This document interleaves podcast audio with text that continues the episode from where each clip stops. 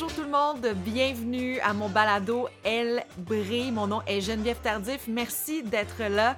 Aujourd'hui, je parle à l'une des pêcheuses au harpon les plus connues dans le monde. Elle s'appelle Valentine Thomas et elle fait l'objet d'articles souvent dans le Daily Mail, Business Insider. Vous la suivez peut-être sur les réseaux sociaux. Moi, en tout cas, ses, photos me font rêver, surtout en ce moment, on peut pas trop voyager. Elle a été euh, déclarée Change Maker par le magazine Forbes en 2018. Très hâte de lui jaser. Salut Valentine. Salut Geneviève. Enchantée, merci d'avoir accepté mon invitation. Euh, tu me fais vraiment triper. Je, regarde tes photos sur les réseaux sociaux euh, en ce moment. Plus que jamais, on veut voyager, puis euh, je pense que tu réponds à ce besoin-là.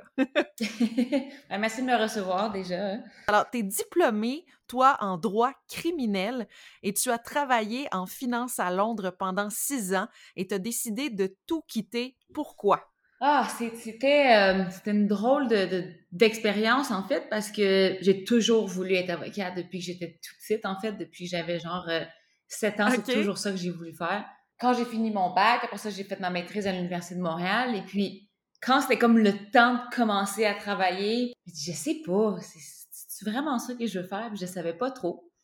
Donc j'ai décidé de faire un, un, move en fait pour euh, pour essayer de voir si c'était vraiment ça qui me plaisait, puis je suis partie à Londres. OK. Puis rendu là-bas, ben, j'ai fait ma conversion de, de, cours pour pouvoir être avocate à Londres parce que dans ma tête, j'étais comme, ben là, c'est mon rêve d'enfant. C'est sûr que ça peut pas être ça qui, qui va pas dans, dans, mes affaires. Donc, euh, j'ai continué, en fait, ce, ce, ce chemin-là pour me rendre compte au bout de deux ans d'études euh, au Royaume-Uni que, ah, mais finalement, c'est pas ça que je veux faire, pas en tout. ah, ben, mais au moins, tu l'as su assez rapidement. Puis comment, à ce moment-là, as-tu été initié à la pêche au harpon? Comment cette, euh, cette découverte-là euh, s'est faite? Vraiment par pure coïncidence, euh, je m'en allais à Ibiza. C'est bien déjà. avec des amis. Et puis, ben, il y a un gars à côté de moi qui s'assoit, puis il y a des espèces de longues pannes bizarres. Et moi, je regarde, je suis comme, qu'est-ce que c'est ça? je commence à y parler, à lui poser des questions, puis il m'explique que, ben, qu'il fait de, fait de la pêche, puis de, de la plongée en apnée. Et puis là, il me parle de ça, puis je suis comme, ah oh, mon Dieu, je ferais jamais ça, ça a tellement l'air épeurant ton affaire. Puis finalement, ben, il m'a donné son numéro, puis il m'a dit, ben, si tu veux, quand on revient euh, à Londres, ben, je t'expliquerai euh, tout, puis tu viendras avec moi, puis blablabla. Je suis comme, je suis comme, ouais, ouais, on verra, on verra. puis finalement, ben, deux mois après, après qu'il m'ait gossé encore et encore et encore, j'ai décidé d'y aller. Euh, j'ai fait un cours d'apnée en Égypte. Wow. Et puis, j'ai pas comme ça m'a pas fait triper mais j'étais comme ah je suis contente de l'avoir fait.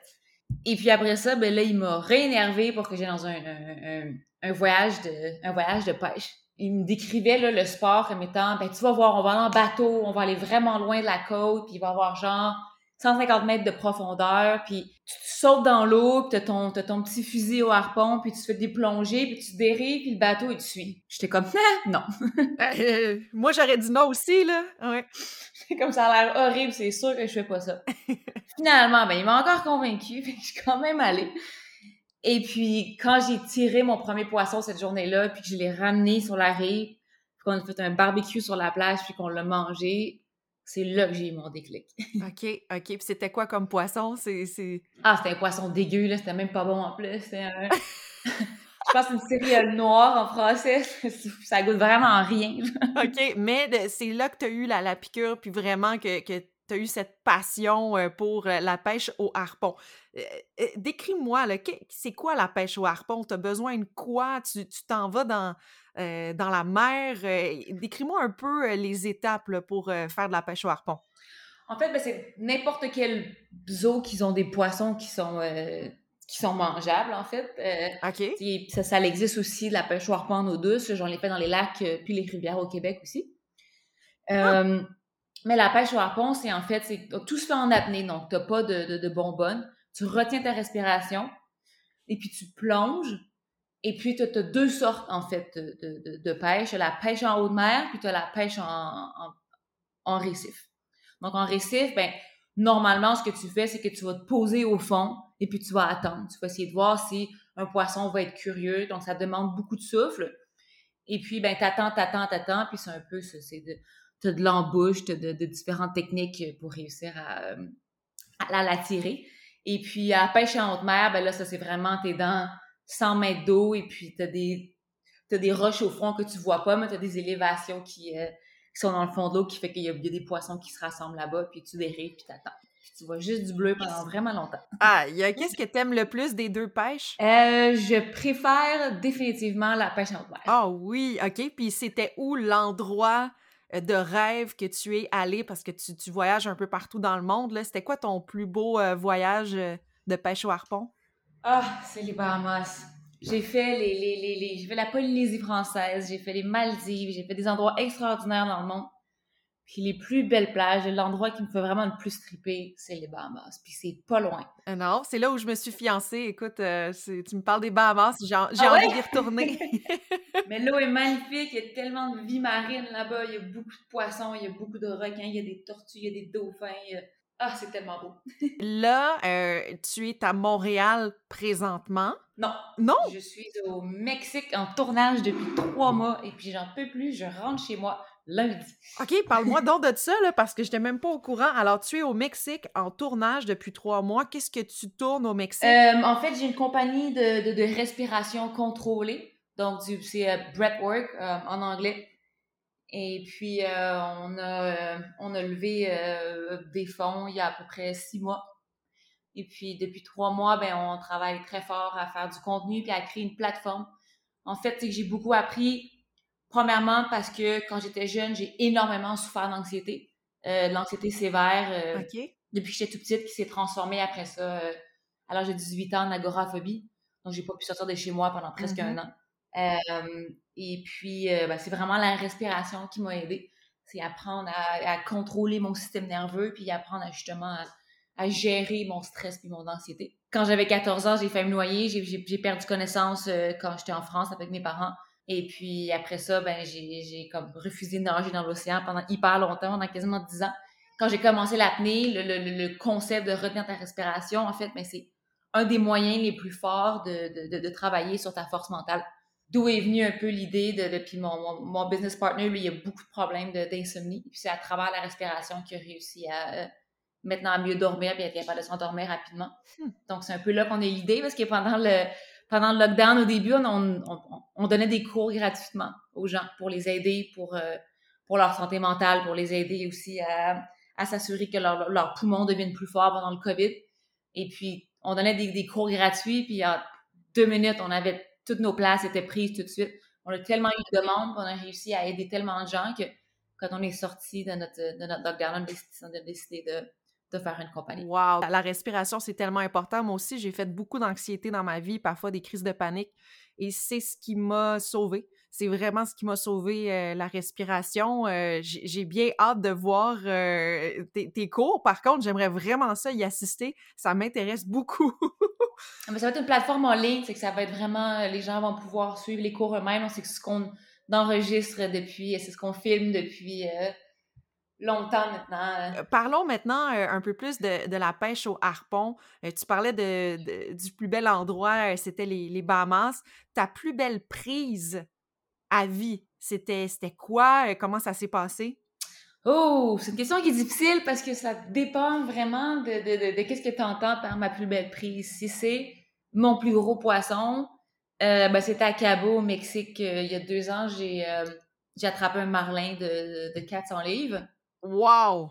Ce qui était très le fun. Comment t'as fait ça? Tu, tu, vraiment, tu, tu l'as attrapé dans l'eau et tout, là? Ouais, exactement. OK. Je l'ai tiré en apnée et puis, euh, ah mon Dieu, il m'a traîné pendant deux heures dans l'eau. Ça a été euh, toute une aventure. D'ailleurs, euh, pour s'il y a des gens qui, qui, qui, se sentent un peu offusqués par un marlin, c'est une espèce qui qui grandit très, très rapidement. J'allais te poser comme question, ta plus grosse aventure, c'est quoi? Est-ce que c'était ça, la, la prise du marlin? Ah non, normalement, c'est souvent, ça a été souvent des, des expériences avec des requins. Bon, évidemment, euh, on, chasse dans leur territoire, donc euh, ils font partie de notre, de notre quotidien, spécialement là où j'habite. Euh, ah! J'habite à Tampa, en Floride, et puis dans le golfe du Mexique. Du requin, il y en a. c'est de l'eau verte, trouble la visibilité est rarement très bonne et puis il y a beaucoup, beaucoup de requins bulldogs. Donc, j'ai quelques histoires. Ça te fait pas peur? Euh, ben, tu t'habitues. À un moment donné, aller voir tout le temps, tout le temps, mais c'est sûr que faut que tu regardes dans ton angle mort beaucoup parce que c'est comme ça qu'ils aiment ça. qu'ils aiment ça t'approcher souvent. OK, mon Dieu. Moi, moi qui ai peur de l'eau puis qui a peur des requins. euh, C'est un peu comme des chiens, des requins, tu sais. C'est, c'est... OK?